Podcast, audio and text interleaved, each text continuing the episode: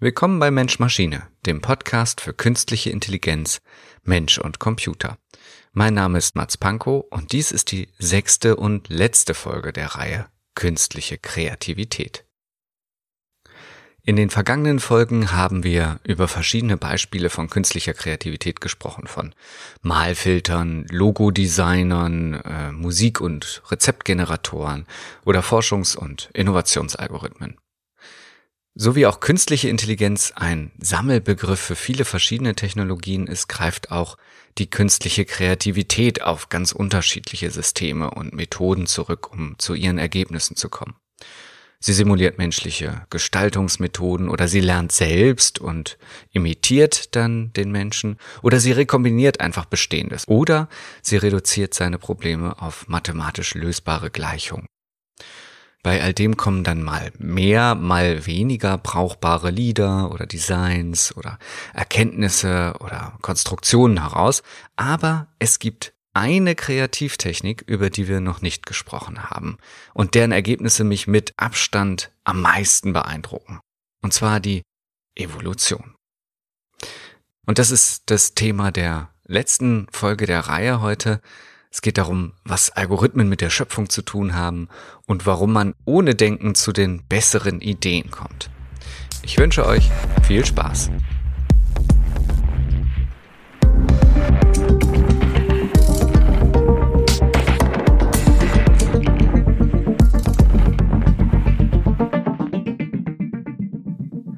Neunzehnhundertsechsundneunzig also in Computerjahren etwa so vor zwei Jahrtausenden, stellte sich Adrian Thompson, ein britischer Informatiker, die Frage, wie man Computern wohl beibringen könnte, selbst neue Computer zu entwickeln. Und er hat das nicht nur theoretisch gemacht, sondern er hat tatsächlich einen Versuch dazu durchgeführt.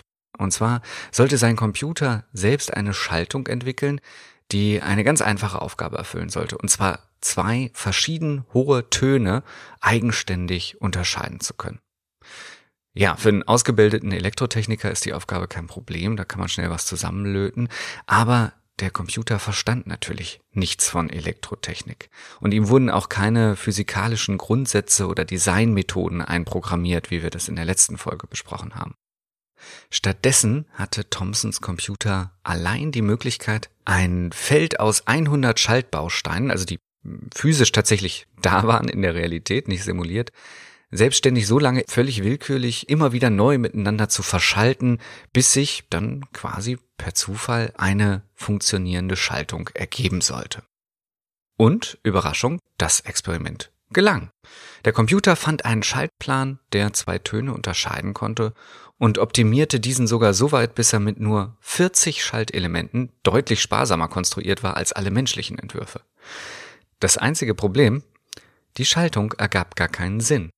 Denn ein Teil der Bauelemente waren zwar an die Schaltung angeschlossen, aber nicht korrekt mit dem Stromkreis, der darin floss, verbunden.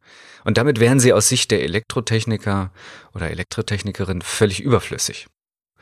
Doch als Thompson diesen Teil der Schaltung, diesen Blinddarm sozusagen abklemmte, funktionierte die Schaltung nicht mehr. Und da wird's dann natürlich wirklich gruselig als Forscher, wenn Computer sich nicht nur äh, eigene Schaltungen ausdenken sollen, sondern dann auch noch so Geisterschaltungen bauen, die eigentlich gar nicht funktionieren dürften. Aber er fand dann später heraus, dass die Schaltung sich elektromagnetische Wechselwirkungen der Bauteile zunutze machte, um die unterschiedlichen Tonfrequenzen zu unterscheiden. Und diese Wechselwirkungen entstanden jedoch gerade erst durch eine Resonanz mit den vermeintlich ungenutzten Schaltelementen.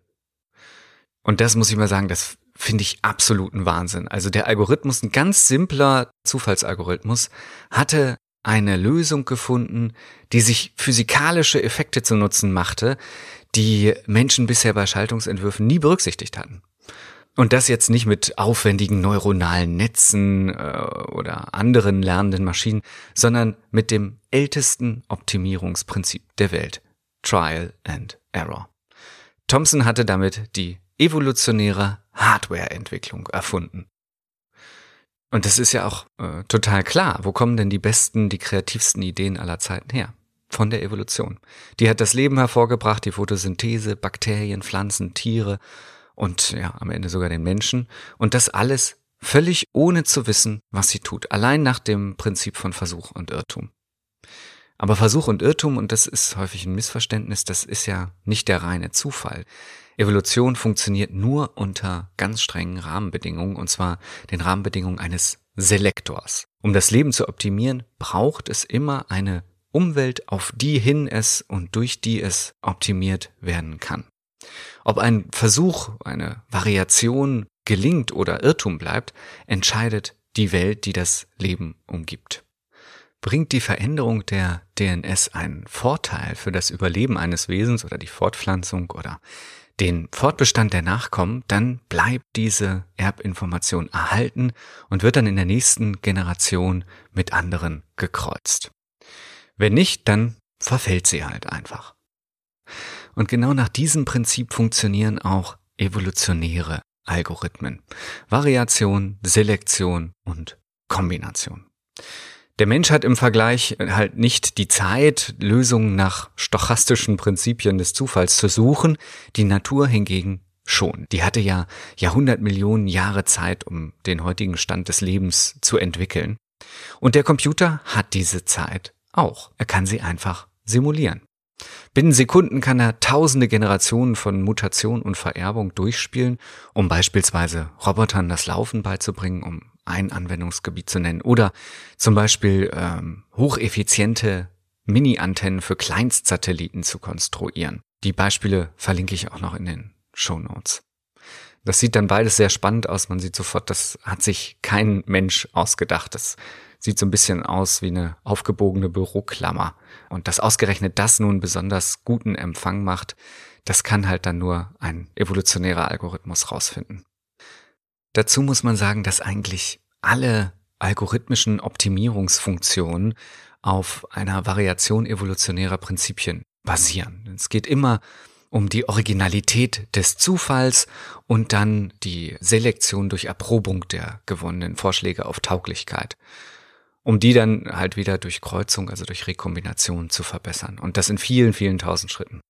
Das ist dann ganz unterschiedlich. Das können dann sehr einfache äh, Algorithmen sein, sind aber auch manchmal sehr komplexe technische Konstrukte aus mehreren Algorithmen, die miteinander interagieren. Aber grundsätzlich kann man sagen, wer weiß, warum der Mensch vom Affen abstammt, der hat auch die Grundprinzipien von selbstoptimierenden Algorithmen verstanden. Spannend finde ich auch die Ähnlichkeit im Umgang mit äh, diesen Theorien. Also Charles Darwin brüskierte seine Zeitgenossen damals ja geradezu mit der Behauptung, die Schöpfung beruhe eben nicht auf einer allmächtigen Intelligenz, sondern auf ganz simplen Regeln von Versuch und Irrtum. Und auch heute wieder müssen Algorithmen, die ja nichts anderes sind als Regelsammlungen, gegen den Verdacht geradezu verteidigt werden, sie wären intelligent. Und das ist vielleicht schon so ein bisschen äh, ein Fazit dieser Reihe, also vom originellen Ergebnis oder von der Originalität des Ergebnisses lässt sich bei Maschinen anders als bei Menschen nicht auf den Einfallsreichtum der Erschaffenden schließen. Nur weil Algorithmen Proteine berechnen und Texte schreiben und Bilder malen können, bedeutet das eben noch nicht, dass sie auch denken können. Das ist dafür äh, gar nicht nötig oder manchmal geradezu hinderlich. Ja, jetzt sagt ihr natürlich, äh, toll, er erzählt uns, dass die Maschinen sich selber weiterentwickeln können. Vielleicht werden sie ja dann doch irgendwie auf einmal intelligent eines Tages. Aber da möchte ich euch beruhigen, auch wenn Computer sich durch evolutionäre Hardwareentwicklung selbst optimieren können oder Schaltkreise zumindest optimieren können, werden sie sich nicht evolutionär weiterentwickeln. Denn die Evolution braucht, wie ich schon äh, gesagt habe, eben immer so ein Korrektiv, also eine, eine Umwelt, die zwischen Erfolg und Misserfolg einer Variation unterscheidet. Evolutionäre Algorithmen messen ihren Erfolg jedoch nicht an einer äußeren Welt, sondern an einer inneren. Sie simulieren eine Umwelt für den Algorithmus, eine physikalische Umgebung oder oder halt klare Ziele, die klar zwischen Erfolg und Misserfolg unterscheiden. Zum Beispiel das Ziel, haben zwei Töne unterschiedliche Höhen, so wie bei Thompson, oder ist das Fahrgestell so leicht wie möglich? Oder äh, ist dieses Bild noch von anderen Kunstwerken zu unterscheiden? Das reicht für ganz selektive Aufträge, an Optimierungsalgorithmen, aber das reicht natürlich alles bei weitem nicht, um intelligentes Leben zu schaffen. Da bräuchten die schon eine echte Umwelt. Und bei aller Begeisterung muss man natürlich schon sagen, dass evolutionäre Mechaniken auch zu ganz anderen Ergebnissen als Menschen kommen und nicht immer zu den besseren, muss man auch gestehen.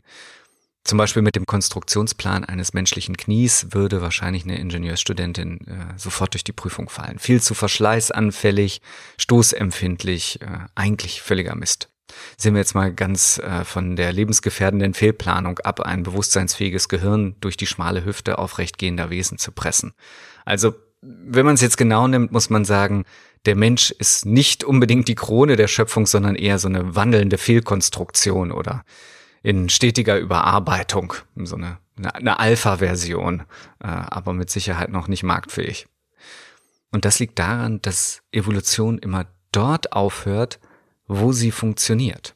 Also evolutionäre Prinzipien können zwar bestehende Lösungen verbessern, sind diese jedoch einmal gefunden, können sie nicht komplett neu entwickelt werden. Also unser Knie wird immer nach dem Prinzip Knie funktionieren. Das wird jetzt nie zu einem Kugelgelenk umgewandelt. Das wäre halt eine ganz andere evolutionäre Linie gewesen. Und wahrscheinlich werden wir auch nicht auf alle Viere zurückkehren, um wieder mehr Platz für die Geburt zu machen.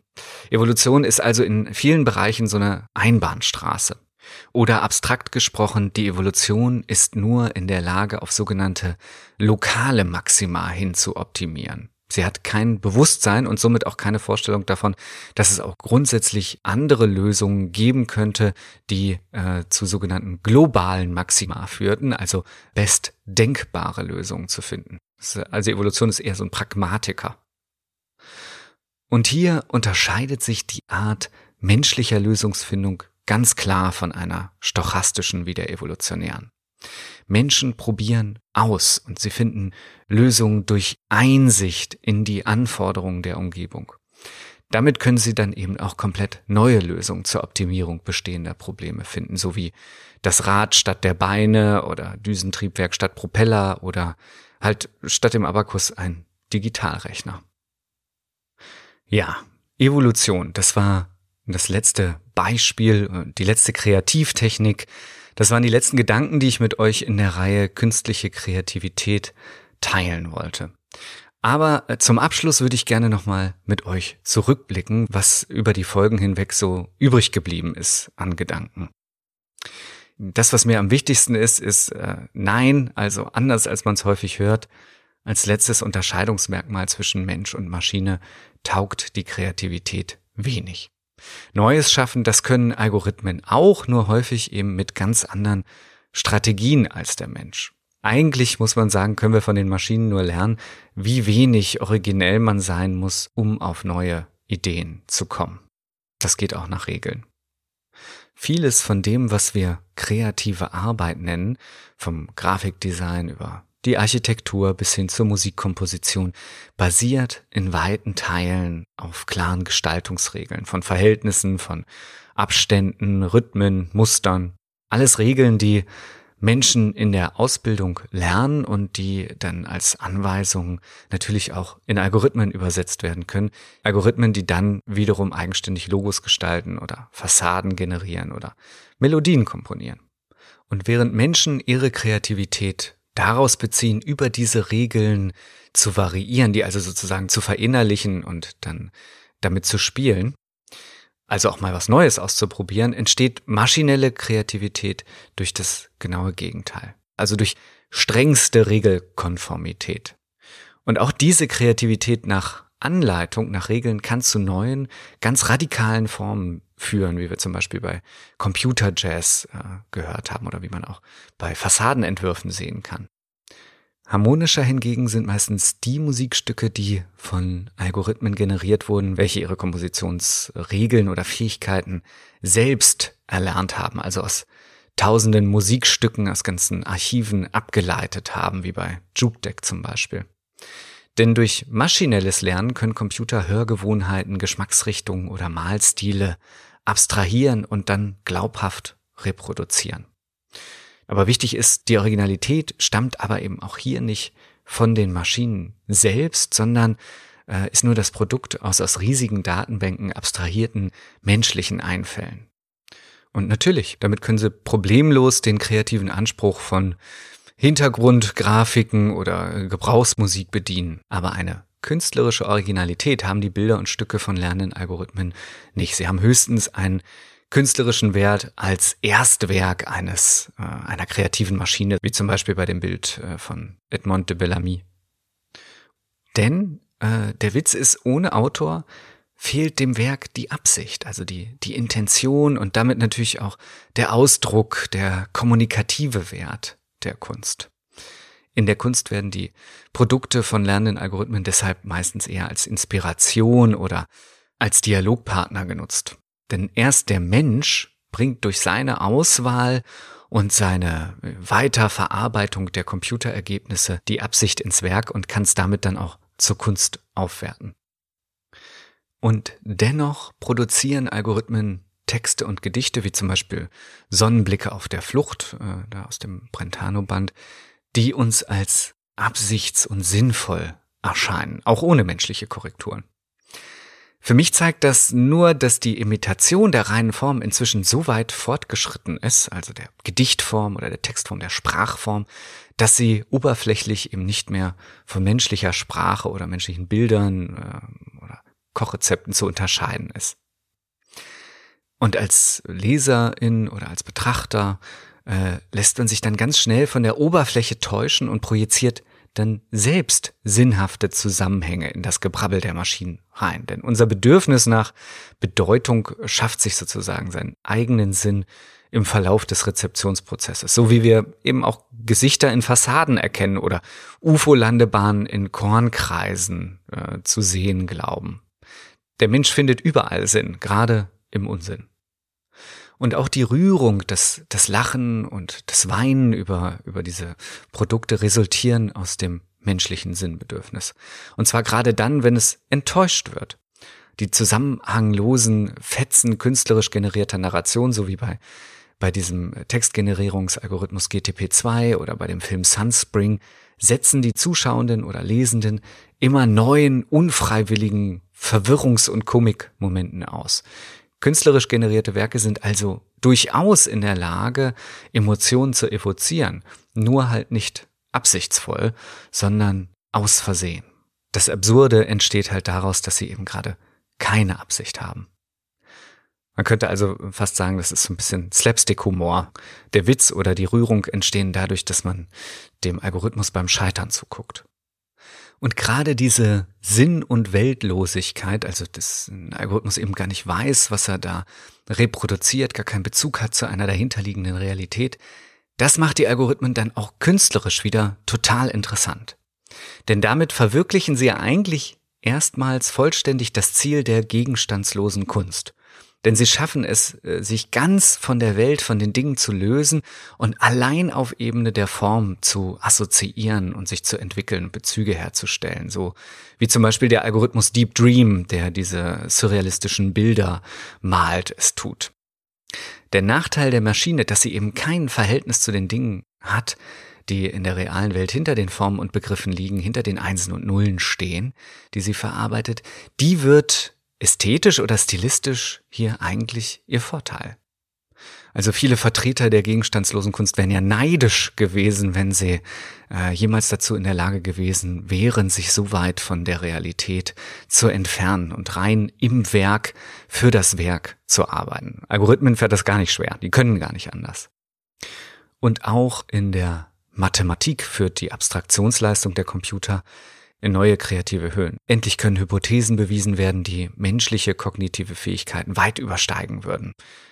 Doch welchen Wert haben diese Computerbeweise? Welchen Wert hat ein Beweis, ein Wissen, das dann aber auch kein Mensch mehr verstehen kann, so wie der Beweis zum Vierfarbensatz, der halt aus fast 2000 Einzelfällen besteht. Das lässt sich ja eben als Mensch nicht mehr denken. Ja, ist das dann eigentlich noch Wissen? Ist das noch Erkenntnis? Diese Frage ist bisher noch ungeklärt. Allerdings hat die Wissenschaft philosophische Fragen wie diese in der Praxis längst überholt, muss man sagen. Und zwar indem sie zum Beispiel Proteine abseits menschlicher Einsicht vor sich hin modelliert und damit Krankheiten heilen kann oder heilen möchte.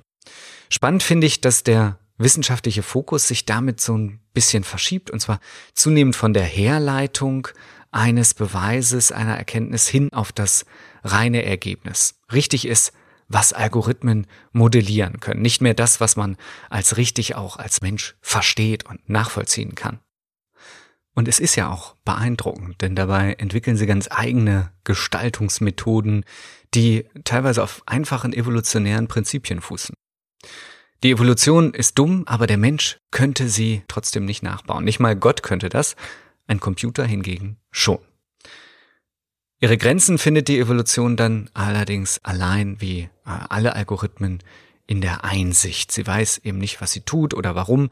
Sie richtet sich stumpf nach den Bedingungen ihrer simulierten Umwelt. Doch gerade das ist es natürlich auch, was sie vom Menschen abhebt, der stets durch Vermutungen und Gewohnheiten und Erwartungen und Ängste in seiner Variationsfreude stark eingeschränkt ist. Versuch und Irrtum, Kombination und Vererbung, selbst Regelkonformität und Imitation führen Algorithmen zu neuen und auch extremen radikalen Entwürfen im Design, in der Kunst äh, und auch in der Wissenschaft und Forschung. Und man kann vielleicht sogar sagen, je weiter sich die Algorithmen von der menschlichen Vorarbeit entfernen, von den menschlichen Einschränkungen, je mehr sie sich selbst trainieren und je stärker sie sich verselbstständigen, desto radikaler und innovativer werden ihre Werke und Produkte auch. Zumindest wenn sie richtig eingesetzt werden. Denn Algorithmen bleiben ja ein Werkzeug. Sie brauchen Ziele, die von Menschen bestimmt werden und äh, sie brauchen Daten, aus denen sie lernen können, die von Menschen generiert und vorsortiert werden müssen.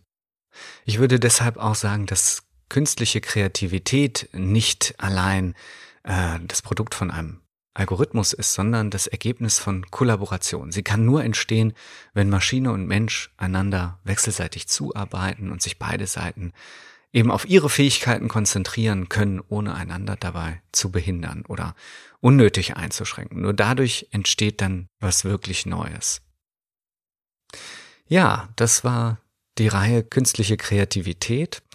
Ich äh, finde es fast ein bisschen schade, dass es jetzt zu Ende geht. Das Thema hat mir wahnsinnig viel Spaß gemacht. Ich finde, in dem Bereich gibt's so viele tolle, unterhaltsame, interessante Beispiele zu entdecken, aus denen sich dann immer wieder, finde ich, sehr überraschende Einsichten ableiten lassen. Aber es soll ja weitergehen in diesem Podcast und das wird es auch. In der nächsten Staffel möchte ich dann über Arbeit sprechen. Klar, das ist ja das große Thema, künstliche Intelligenz und Arbeit. Also die Frage, wie sieht unsere Zukunft mit den Maschinen jetzt eigentlich konkret aus? Was können sie übernehmen? Was werden sie übernehmen? Und was bleibt uns dann eigentlich noch zu tun? Ich darf schon verraten, es wird darum gehen, warum ich glaube, dass wir in Zukunft alle in der Simulation arbeiten werden, warum der Workaround zur wichtigsten Fähigkeit des Menschen in diesem, in dieser Mensch-Maschine-Kollaboration wird, warum Roboter wahrscheinlich unsere Chefs ersetzen werden und warum Sachbearbeiter in der Job der Zukunft ist. Leider wird es nicht gleich morgen weitergehen, das könnt ihr sicherlich verstehen. Äh, ich möchte auch die nächste Staffel wieder ordentlich vorbereiten und, und schöne Beispiele finden und das braucht nun mal etwas Zeit. Aber in ein paar Wochen hören wir uns dann hoffentlich hier wieder bei Mensch Maschine, dem Podcast zu künstlicher Intelligenz, Mensch und Computer. Bis dahin, bleibt gesund und macht's gut.